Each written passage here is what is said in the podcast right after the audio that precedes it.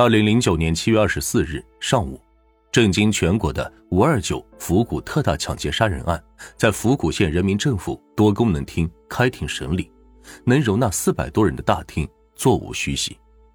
法院认为，被告人张红怀、彭德华、赵国强以非法占有为目的，持枪拦路抢劫银行取款人，数额特别巨大，且致两人死亡，其行为已构成抢劫罪。张红怀还构成了非法持有枪支罪。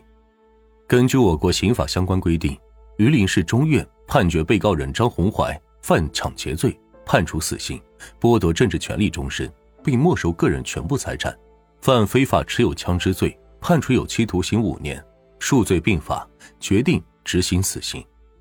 被告人彭德华犯抢劫罪，判处死刑，剥夺政治权利终身，并没收个人全部财产。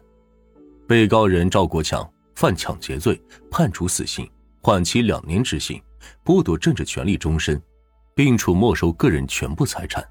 宣判后，被告人张红怀、赵国强均表示不上诉，彭德华表示要上诉。最高人民法院复核后确认，原审榆林市中级人民法院定罪准确，量刑适当，证据确实充分，审判程序合法，依法核准了。对张红怀、彭德华的死刑判决。二零一零年七月十五日，五二九特大抢劫杀人案的两名罪犯张红怀、彭德华在府谷被押赴刑场，依法执行死刑。当得知当天就要被枪决时，张红怀闭上了眼睛。临行前，法官准许两人与家属见面，张红怀显得无所谓，没啥，不要哭了。他劝妻子。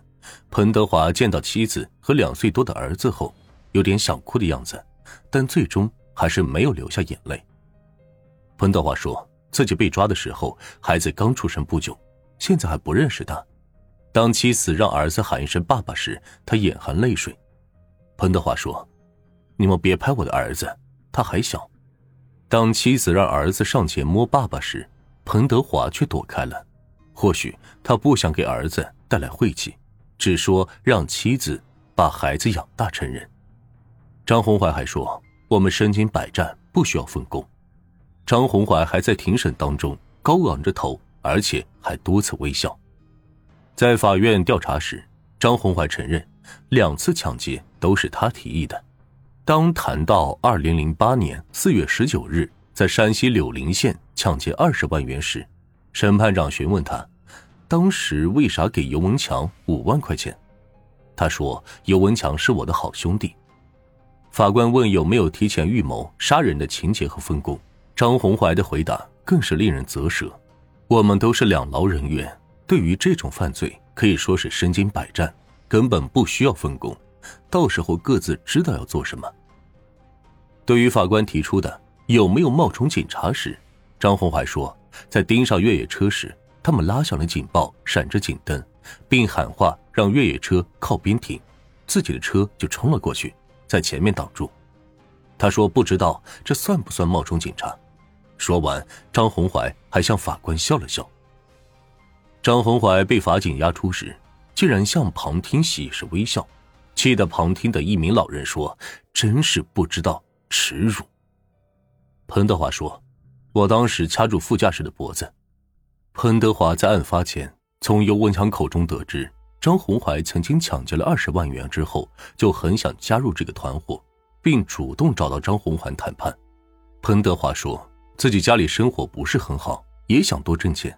被吸收为成员后不长的时间，他们就做了这起轰动全国的持枪抢劫杀人案。我当时掐住副驾驶的脖子，用榔头向其颈部砸了几下。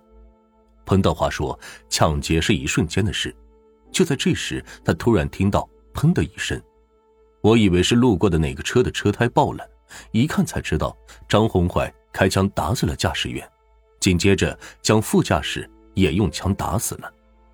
事后，他分得了五十万元。张红怀被抓后，潜逃中的彭德华给妻子打电话说：‘照顾好孩子，我暂时回不来。’”并让妻子将购买的房子和汽车卖掉，并把银行的十万元转移。之后，经过警方调查，这些都是赃款。赵国强曾说：“我挣人家工资，听人家指挥。”赵国强同样是主犯之一，是张红怀的司机，也是本案中迄今为止唯一一个自首的疑犯。四幺九和五二九抢劫案，他都参与过。法庭上，此人的争议性最强，因为他在法庭上多次说不知道、不清楚，与之前公安机关的笔录有些出入，但对检察机关的举证没有异议。我挣人家的工资，听人家指挥。在赵国强眼里，张红怀是他的老板，张红怀说干啥他就干啥。根据检察机关的指控。张红怀和赵国强此前曾经到过府谷县，认为府谷人有钱，而且当地人取钱时没有防范。